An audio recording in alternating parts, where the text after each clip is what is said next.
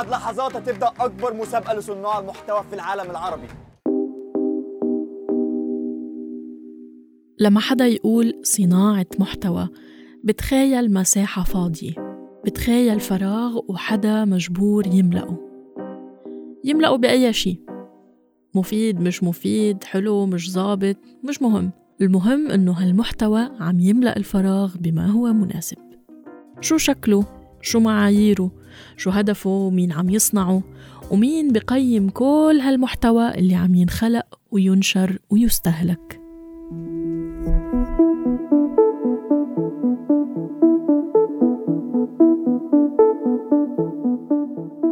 معكن رنا داوود وعم تسمعوا اندي ميديا بودكاست بيوثق المشهد الإعلامي المستقل بمنطقتنا من خلال دردشات مع عاملين بالمجال.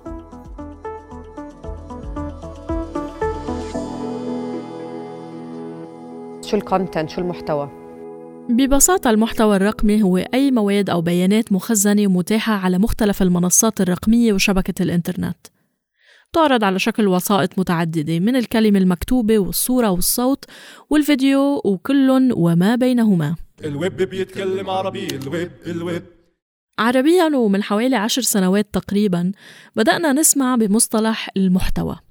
وبدأنا نسمع بتخمينات عن حجم المحتوى العربي وشحه وطرق إثراءه بوقتها نسبة المحتوى العربي على الإنترنت كانت حوالي 3% صار الرقم يزيد شوي وينقص شوي كل سنة حسب طريقة القياس والجهة اللي عم بتقيم. لكن آخر تقدير أنه بال 2019 المحتوى العربي على الإنترنت ما بيتعدى الواحد بالمية. مع أنه أكثر من 60% من سكان منطقتنا مستخدمين للإنترنت. وطبعا هالشي ما بيعني إنه الإنتاج العربي قل بل ممكن إنه نمو المحتوى العربي لا يضاهي سرعة نمو اللغات الأخرى على الشبكة. ما الذي ينقص المحتوى العربي على الإنترنت؟ أو بطريقة أخرى ما الذي يقدمه المحتوى العربي على الإنترنت؟ بعد ما كان دور صناعة المحتوى محصور بجهات إعلامية وأكاديمية وأدبية أصبح المجال مفتوح للكل لأنه الأدوات متاحة بالفضاء العام. خلت المستخدم العادي للإنترنت كمان يصير صانع محتوى. شوفوا هاي أنا نفسي عم بخلق محتوى بهالبرنامج. ويمكن أكبر تحول طرأ بالسنوات العشرة الأخيرة هو تحول صناعة المحتوى لمجال تجاري. المحتوى صار سلعة والمعادلة تغيرت. وأكيد هالشي انعكس على الخط التحريري واستراتيجية المحتوى للمؤسسات الإعلامية. والأساليب التقليدية بالتفكير ما عادت تنفع.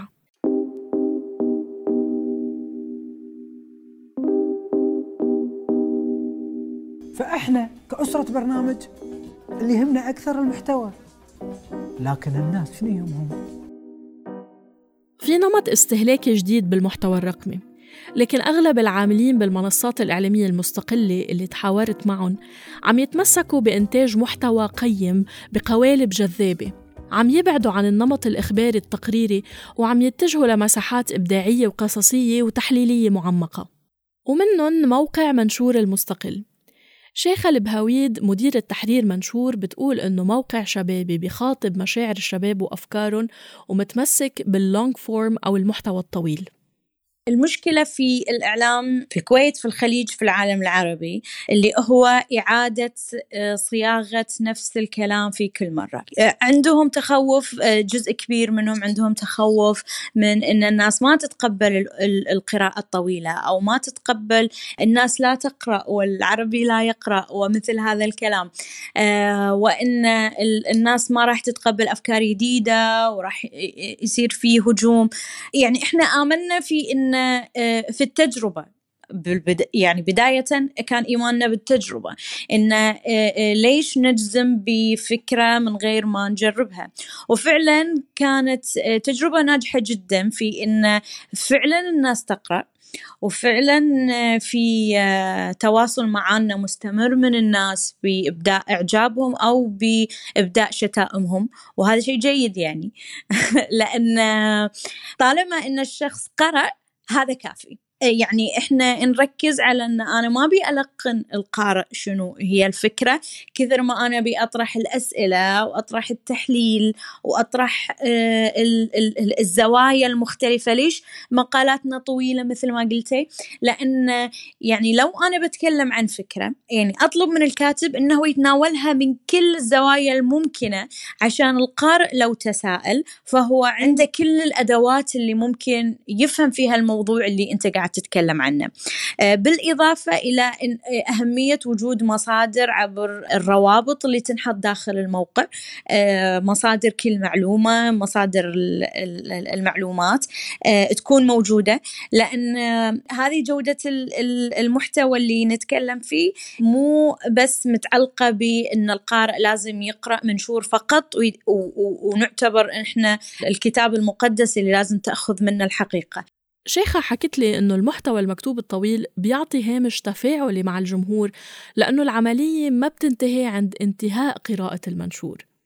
أنا أعطيك المصادر وأعطيك الادوات وأعطيك الاسئله وأنت المفروض تتأكد منها. أنا ممكن أكون غلط. أكيد في كثير من الأحيان يكون عندنا أشياء تسقط من من غير قصد. ففي أحيان كثيرة ناس تبعث لنا إن مثلا هذه معلومة غير صحيحة الدراسة اللي اللي موجودة في هذا المصدر آه، غير موثقة. أنا قاعد أضرب أمثلة مثلا آه، يعني مو مو مو حدث صار. آه، ف في هذه المواقف إحنا على طول آه، نتوجه إلى إعادة تعديل المحتوى ويعني آه، طبعا نشكر الشخص اللي نبهنا. إحنا نقدر جدا هذا التنبيه. يعني آه، الخطأ وارد جدا في حالة الحرص على المحتوى. النمط التحريري اللي بيتبناه منشور ملفت أيضا لأنه المحتوى لا يعتمد على نجومية المساهمين فيه مثل ما حكت لي شيخة وهو طبعا مش سهل. علما أنه عالم صناعة المحتوى محكوم بنجوم العصر أو المؤثرين والإنفلونسرز وحتى لو محتواهم ترويجي أو تسويقي فهن حتما منافسين للمحتوى الإعلامي لأنهم بيتبارزوا على اهتمامنا وأوقات تركيزنا. ما كان بالنسبة لنا مهم إن آه، محرر السياسي فلان أو المحرر المحرر صفحة المجتمع فلان. ما كان مهم منو اللي قاعد يحرر منو اللي قاعد يدقق. مهم حتى آه، اسم الكاتب. طبعا نحترم كل الكتاب لكن يهمنا محتوى اللي يعطينا إياه الكاتب أكثر من اسمه أو شهرته أو اعتمادنا على من هو. آه، نحب إن إحنا نكون راضين على المحتوى أكثر من الكاتب نفسه. طيب هيدا المحتوى شو المفروض يكون شكله؟ شو صيغته؟ كيف مفروض يتقدم؟ ما في جواب ثابت لأنه المحتوى الرقمي متبدل ومحكوم بالقصة وحيثياتها وما فينا مثلا نقرر نعمل فيديو بس عشان المحتوى المرئي جاذب لازم نفكر بشو المفروض الفيديو يقول وكيف يقوله هيك بيشتغل ميجافون مثل ما حكالي جوناثان داغر يعني بفتكر إنه ولا مرة إنه في إنه هيك نقعد نقعد ونقرر formats آه، بس يعني كلها مبلشة من فكرة إنه نحن مش متمسكين كتير ب format معين. آه، ما عنا إنه قالب إنه آه هذا اللي بيمشي وخلص رح نضل فيه لأبد الأبدين. ووجودنا على فيسبوك وانستغرام و social media ونحن يعني الناس اللي بيشتغلوا بميجافون والقصص يعني القصص اللي نحن بنحبها ونحن ال content اللي نحن بنحبه كمان خلينا نفهم إنه ال content online لازم يتغير بسرعة ولازم يواكب الحدث. يعني ما بدنا نسَيّع الحدث بقلب format نحن عاملينه لفيديو. الفيديو بيتغير حتى يقدر يخبر الحدث بأحسن طريقة معينة آه، أو الرأي بطريقة معينة أو يشرح شو عم بيصير بأحسن طريقة. واحيانا الوحي بينزل من حيث لا ندري. فأول نهار من الثورة عم نتفرج طارق كان مصور لقطة كتير حلوة. قوى الأمن عم بيكبوا غاز مسيل للدموع على الناس والناس عم تركض وهو ترك كاميرته دايرة هو عم بيركض فبينزل وبيطلع فوق الدخنة وبيبرم بين العالم. وبتشوف المشهد بتحسي حالك يعني بقلب المظاهرة يعني عن جد كان رائع المشهد بالنسبة لي. ف في ال creative director تبعنا جمال وال UX expert تبعنا كمان آه، جوزات وخالد وال team كانوا قاعدين عم يحضروا. so so they were like إنه هيدي كتير حلوة حرام حلوة لأنه المشهد بلش وما عم يخلص يعني إنه مثل كأنك هونيك فحرام نحن نكسره. آه بس نحن ما بنعمل هيك قصص بميجافون صار في هال debate بعدين قلنا ليه ما بنعمل هيك قصص بميجافون؟ وطلع الاسم إنه لقطة من الشارع إنه بناخذ لقطة مثل ما هي ما بنعلق عليها ما بنفككها ما بنكسرها بنحطها مثل ما هي وبنخليها تنقل واقع معين نحن لمسناه بالشارع يعني.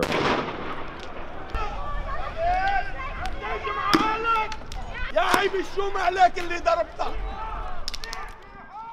لا مثلا في فورمات خلق بالثوره كمان اسمه تفكيك خطاب لأنه لاحظنا إنه كل يومين يطلع حدا يحكي ونحن ما بدنا ناخذ خطاباتهم وبس نقول إنه هيك قالوا لأنه خصوصي بوقتها كان في كتير قصص عم تنقال يعني شو بيقولوا بين ال بين ال the lines يعني و وقصص قصص عم تنقال منا مزبوطة وقصص عم تنقال ناقضت قصص انقالت قبل.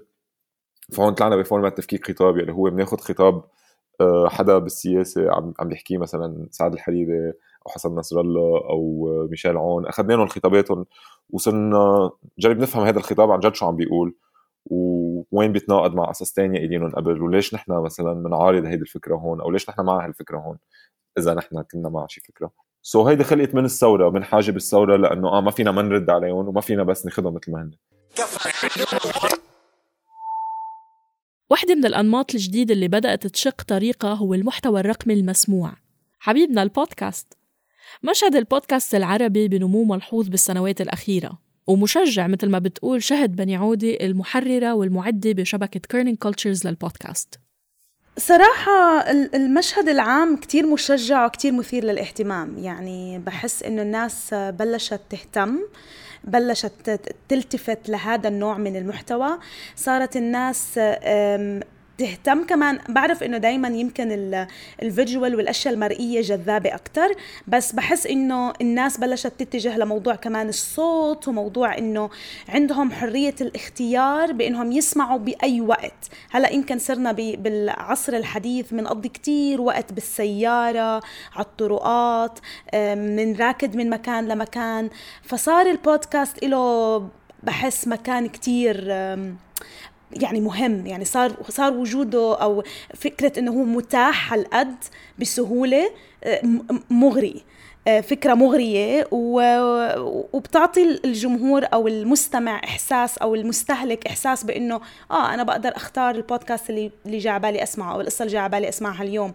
بقدر أسمع هلأ بعدين أكملها أو بقدر اليوم أول ما أفيق أسمع البودكاست بعدين أكمل أو أنا بلعب رياضة أو أنا رايحه الشغل. برأي شهد هالتيار الجديد المستقل عم يفرض قوالب المحتوى الجديدة لدرجة أنه المؤسسات التقليدية عم تضطر تلحق الموجة. يعني إذا بننتبه مثلا شركات كبيرة مثل الجزيرة سكاي نيوز هلأ عم عم بيفتحوا منصات للبودكاست عندهم عشان عم بيفكروا أو عم بيشوفوا إنه آه في مس... في استهلاك الناس عم بتحب البودكاست فبيحاولوا هم يلاقوا يلاقوا محل لهم بهاي ال industry أكثر من ما يكون العكس. بعرف إذا انتبهتي. والالتزام بتقديم المحتوى بجودة عالية بيتطلب جهد كبير بمرحلة الإعداد. ب Kerning Cultures وبالبودكاست يعني امبارح كثير بضحك إنه امبارح لسه كنت بحكي أنا وزملاء لإلي عم نشتغل قصة بس هاي رح تكون لل لل للإنجليزي. إلنا حرفيا سنة وكم من شهر مش عم نلاقي عم نحاول نشتغل عليها. كل ما نطلع بشخصية بيطلع في مش بتطلع مش الشخصيه المناسبة. آه شخصية توف يمكن ثلاث شخصيات توفوا. آه لقينا شخصية بعدين لقيناه بيحكي بالعربي بس ما لقيناه بيحكي عن نفس الشيء اللي بدنا إياه امبارح حرفيا امبارح لقينا الشخص الصح. وكنا يعني آه يعني كثير مبسوطين إنه أف وأخيرا وأخيرا وصلنا لمرحلة إنه أشهر كل شهرين سي نعمل call ما في update على القصة. بس إحنا بناخذ وقتنا كتير بالقصص لأنه عن جد عن جد الفكرة إنه نطلع قصة تشد المستمع وتشد الناس ويكونوا بيقعدوا يفكروا إنه wow. يعني ال research I think الجزء البحث عنا أه، بياخذ وقت كتير كبير وبنعطيه اهتمام كتير كبير. ما في قصة بتطلع هيك يعني ما في إشي بيطلع كتير بسرعة. ومع إنه منصات مثل منشور و Kerning Cultures بيعتبروا إنه عندهم هامش حرية واسع ودايما بحبوا يغطوا مواضيع جديدة أو زوايا جديدة لكن مش شرط الجمهور يتقبلها بسهولة. إحنا لسه عم نجرب أصلا نعمل محتوى عربي. هاي هاي أول إشي إذا بدي أبدأ أحكي عن الموضوع. وما بنعرف كيف الناس بتتقبل لكتير أشياء. يعني مرات العرب لما حتى إحنا اللي بنقدر نتحدث باللغة الإنجليزية والعربية في أشياء متعودين نسمعها بالإنجليزي مش متعودين نسمعها بالعربي. فأظن التحديات كانت هي المرادفات العربية اللي مرات كتير حساسة اللي مش متعودين نستعملها. هاي واحد. تاني إشي كان لا إحنا كان أول مرة بدنا نعمل محتوى عربي ما كانش بنقدر إن بدنا ندفش بدنا بدنا بدنا نصدم الناس بس بس بالمعقول ما بدنا نهربهم لأنه ما بنعرف مين إحنا جمهورنا العربي كنا لسه. إحنا لسه بدنا نكتشف مين جمهورنا العربي بدنا نكتشف مين بسمعنا ومين رح يهتم إنه يسمعنا وكيف ردود الأفعال. فكان كتير صعب إن آه، يعني زي ما بنقول زي ما بنقول إن كثير نطلع عن المألوف بطريقة. هلأ أكيد طلعنا عن المألوف وزي ما انت وصفتيها إنه في حلقات أنا متأكدة في كثير ناس بيعتبروها جدلية.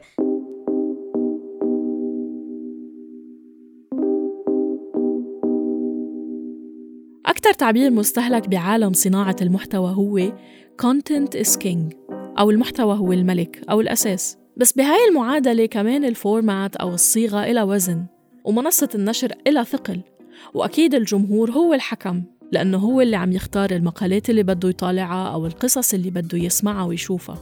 هيدي العملية الطبيعية لو افترضنا أنه السلطة خلت الإعلام يعمل شغله.